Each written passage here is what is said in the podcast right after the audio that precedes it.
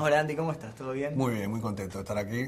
Qué bueno, qué bueno de tenerte de vuelta acá en esta segunda parte. Debo decirte que la vi, me encantó, me pareció maravillosa. Me alegro. En el momento del tráiler se ve en la escena, en, en particular la de la de la viejita cuando lo va a visitar, eh, hay como un cuadro. Esto lo vemos en el tráiler, ¿no? Que como un pasado, tal vez se coquetea con algo, tal vez de Pennywise, que no se sabe. ¿Hay alguna posibilidad de que algún día veamos alguna precuela? En el libro se toca ese tema.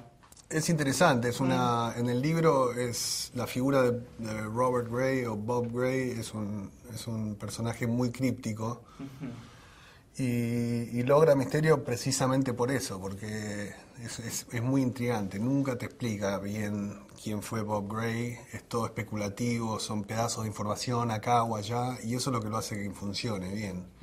Y eso es lo que, lo que hace que, que- que Bob Gray funcione como personaje en esta película, que sigue siendo, sigue estando detrás de un velo de, de- De misterio. de misterio. Mm, es eso.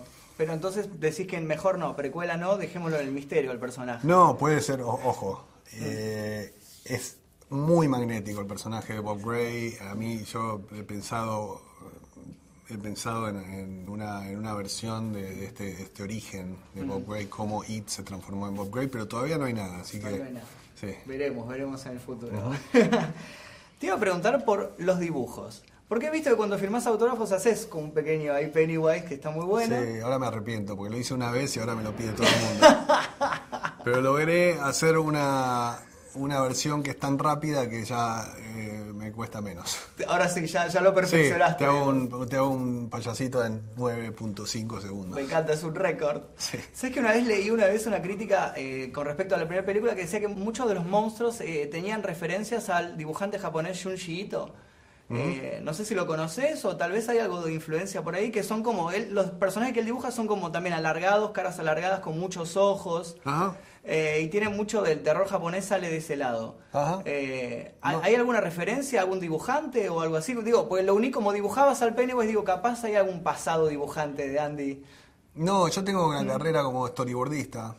Me ganaba la vida cuando estaba yendo a la, historia- a, a la escuela de cine, me ganaba la vida como storyboardista, así que dibujé mucho Sí. para otros y ahora dibujo mucho para mis películas. tengo muchas influencias que son casi no- eh, es, eh, incalculables, pero la que vos mencionás no. En esa justamente no. Mirá, No. Es interesante. Eso, porque muchos lo verlo. sostenía. Después te lo voy a mostrar, porque Dale, muchos dale. sostenían que venía de ahí. Qué bueno. Uno de esos misterios la vida. La vez anterior cuando te entrevisté, estábamos, hablamos de cuál sería tu miedo, cómo lo verías a Pennywise. Un fantasma en una esquina oscura. También tengo miedo a las cucarachas, mucho. Un fantasma humano, pero rodeado de, De cucarachas. un cardumen de Me cucarachas. dijiste que tal vez sea como un fantasma con muchas cucarachas alrededor. ¿Lograste meter alguno de tus miedos en esta oportunidad? ¿Hay algo personal que sale del libro y que metiste, dijiste, esto me da mucho miedo a mí? Y ¿En esta? ¿En esta, la Sí, nueva? Sí, ¿no? Sí, sí.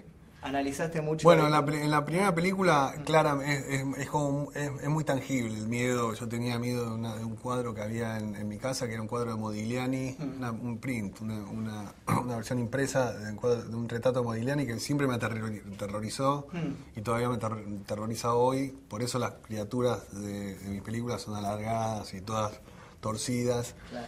Eh, todavía lo puedes ver a eso. En, en capítulo 2 hay un, hay un momento donde Pennywise le pasa algo Sí, y se transforma en una cosa de esas. Eh, así que está. Está de vuelta el miedo ahí metido. sí. Me encanta. Esa es una de, las de las... De las tantas, el resto- Otras me las, me las guardo El para resto mí. guardalas y que la gente las vaya a ver. Exacto. Muchísimas gracias Andy por la entrevista y ojalá que le vaya súper bien esta segunda parte porque es maravillosa. Muchas gracias, muchas gracias.